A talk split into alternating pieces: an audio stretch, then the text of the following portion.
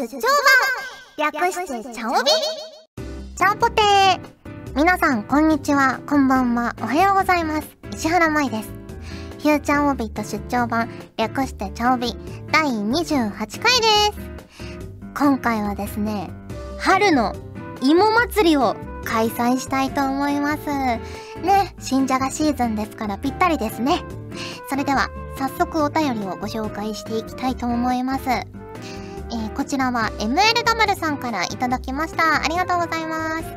石原さん、ちゃんぽてー、ちゃんぽてー。ものの本で読んだことがあるのですが、ヨーロッパのイギリスではパンと並び、またはそれ以上の主食としてじゃがいもが食べられているそうです。少し意外ですがイギリス人のじゃがいも好きっぷりは半端ではなく品種にして80種類以上。チャイナタウンで中華料理を食べている時でもポテイトと注文するぐらいにはじゃがいもを食べるのが大好きなんだとか。調理法や料理も豊富でかのじゃがいも大国ドイツにも負けていないそうです。もしかしたら某セイグロの生徒たちも実はじゃがいも好きだったりするのかもしれませんね。ということでいただきました。ああそうなんですね。イギリスってじゃがいもも結構こう愛されてる国なんですね。なんかそう考えると私がセイグロに選ばれたのもじゃがいもが好きだったからかなと思ってきます。ねえ。でも行ってみたいですよね、ヨーロッパ。そのドイツもだし、なんかベルギーもすごい、ね、あの、じゃがいもの屋台がたくさん出てるってこの番組で教えていただきましたし、イギリスもそうだし、ちょっとね、ヨーロッパ行ってみたいなと思います。ちょっと芋を食べにね。はい、ありがとうございます。続きまして、こちら、東ゆささんにいただきました。ありがとうございます。マイマイ優秀なスタッフさん、ちゃんぽてー、ちゃんぽてー。私もマイマイ同様じゃがいもが好きで特にフライドポテトが大好きなのですが自宅で作るとなると揚げ物なのでめんどくさいとなかなか手が出ませんでしたがつい先日揚げ油が不要で揚げ物ができるノンフライヤーなるものを購入しました。あまり期待せずに冷凍のポテトをセットし10分加熱するとなななんとサクサクのポテトができてるじゃないですか。その上ヘルシーなんです。まあマイマイレベルになるともちろん試されたことはありますよね。ということでいただきました。ありがとうございます。ノンフライヤーね。いやすごい試してみたいんですけどまだ買えてないんですよね。いろいろこう見比べたりしててあのティファールのノンフライヤーが結構いいなと思って揚げるだけじゃなくてこう炒めたり煮込んだりするのもできるっていうのであこれいいな買っちゃおうかなって一瞬思ったんですけど結構ね大きくて重いんですよ。4キロぐらいあって。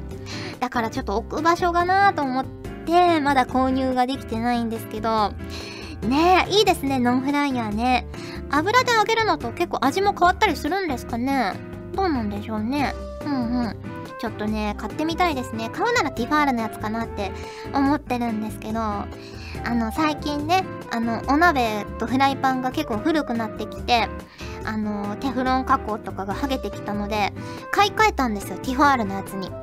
そしたらね、すっごいいいですね。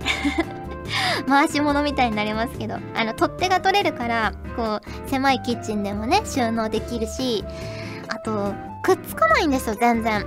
洗い物が楽 あの、カレーとかね、よくじゃがいも入れて作るんですけど、カレー鍋もスルッと洗えるし、あの、チーズとかをね、入れたリゾットとか作っても、あの、チーズとか入れると結構こびりついたりするじゃないですか。全然大丈夫なので、もう私は今ティファールに全幅の信頼を置いているので、ぜひね、このティファールのノンフライヤーを買って、この番組でいつか報告できたらなと思います。はい、ありがとうございます。続きまして、こちらヨシさんからいただきました。ありがとうございます。まいさん、ちゃんぽてー、ちゃんぽてー。えー、最近作ってみた美味しいじゃがいも料理をご紹介します。かっこ、まいさんはすでに知ってるかな？えー、名前は、ハッセルバックポテトというスウェーデン料理です。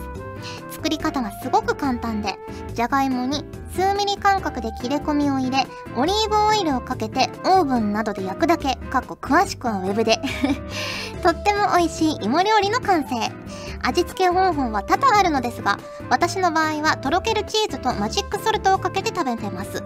えー、簡単に作れて、なおかつ見た目が可愛く、女子力の高い可愛い仕上がり。ぜひお試しあれということでいただきました。こんな料理、私まだ知りませんでした。でもすごく美味しそうですね。私結構最近、こう、オリーブオイル好きになってて あの、アヒージョを家で作るようになって、アヒージョってあの、オリーブオイルでね、煮るいろいろ、あのー、マッシュルームとか、魚介とかを煮る料理なんですけど、それでね、あのー、オリーブオイルダバダバ使ってるので、オリーブオイル美味しいなって思ってるところでこの料理を知ったらちょっと試してみたくなりますね。絶対美味しいと思うんですよ。うんうん。見た目が可愛いっていうことなんですけど、どういう風になるんですかねちょっとパってこう花が咲くみたいになるんですかねちょっと私も詳しくは Web でとのことなので Web で調べてみたいと思います。ありがとうございます。続きまして、一度ならず二度までもさんからいただきました。ありがとうございます。マイマイちゃんぽてー、ちゃんぽてー。早速ですが、じゃがいもの皮を剥くのってとても面倒じゃないですか？テレビで見たんですけど、簡単な剥き方があるそうなんです。それはなんと、じゃがいもに切れ込みを一周つけて茹で、ちょっと冷やすと簡単に剥けてしまうそうなんです。すごいびっくりしたので書いてみました。ぜひ試してください。ということでいただきました。私もね、同じ番組かなこれテレビで見ました。すごいですよね。こう、切れ込みを入れてね、こう、冷水に浸すと、トゥルンってこう、トゥルンってこう、卵の殻を割るように、トゥルンって、一気にね、剥けてましたよ。だからちょっと試してみたいなと思いつつ、ね、いつもすぐ忘れて、こう、ピーラーとかでガーって剥いた後に、あ、そういえばって思い出してます。ね、ありがとうございます。続きまして、みゆみソフィーナさんからいただきました。ありがとうございます。マイマイスタッフさん、ちゃおぽて。先日、火星で一人ダッシュ村をするというオデッセイを見てきました。火星で生きるために、じゃがいもを育てる姿を見ていたら、自分も育ててみたくなりました。マイマイ博士は、育てるならどの品種にしますか？ということで、いただきました。そうですね。やっぱ火星で生きるためっていうことなので、やっぱ私が一番好きでどんな料理にも合う男爵を育てますかね。うーん。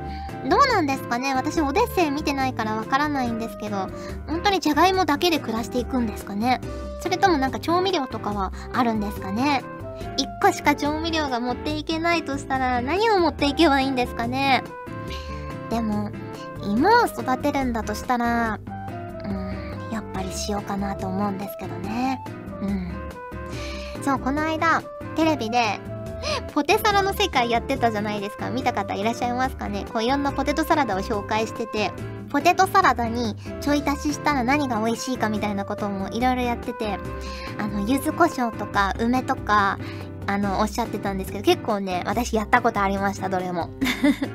美味しいんですよね。本当にね、何をかけてもね、美味しいんですよ。でね、あの、サバの燻製にしたやつだったかな？が乗ったポテトサラダを紹介してたんですけど、確かにね、あの、サバの塩焼きを作った日にポテトサラダも作ったりして、一緒にこう口の中に入れたらめちゃくちゃ美味しかったので、きっとね、これ間違いないなって思いました。ね、意外にあの、魚介とかも合うんですよね。塩辛とかもそうだし。ね何にでも合うんですけど、私がね、たまにするのが、トーストしたパンにポテトサラダ乗っけて、それにね、味ぽんかけて食べたら美味しいです。ね、結構美味しいです。これね、トーストじゃなくてご飯でも結構いけると思います。もう炭水化物オン炭水化物ですけど、もうそんなこと関係ないんですよ。美味しいのでね。はい、ぜひ試してみてください。以上、芋犬に届いたお便りをドドッとご紹介しました。ガジェットリンクの入賞オーディションが開催される2016年4月生は募集中ばい。声優業界に一緒にからくり橋かけていきたかね。いや詳しくはホームページをご覧ください。皆様からのご応募を待っとるけんね。ここって金シャイ。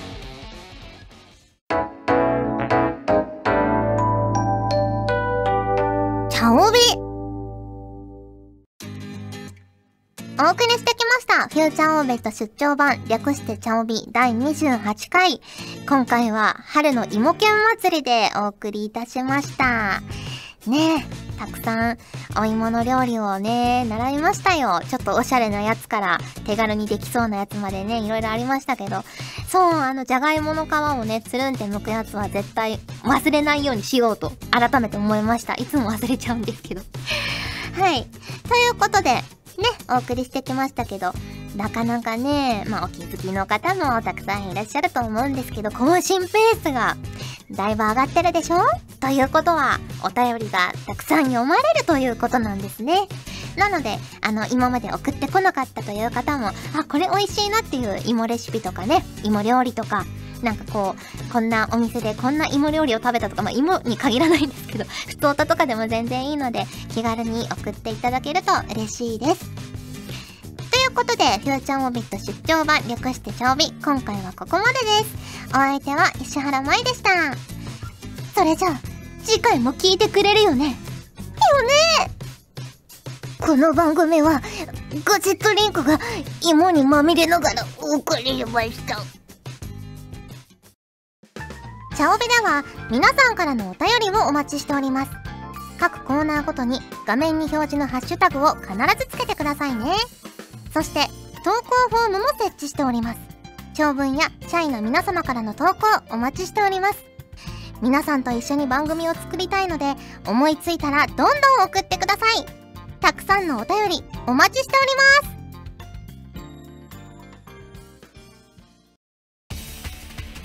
ガジェットリンクの所属声優が頑張ってお送りするチャンネルガジェットリンク TV これからどんどんいろんな番組を配信していく予定なのでぜひチャンネル登録してください。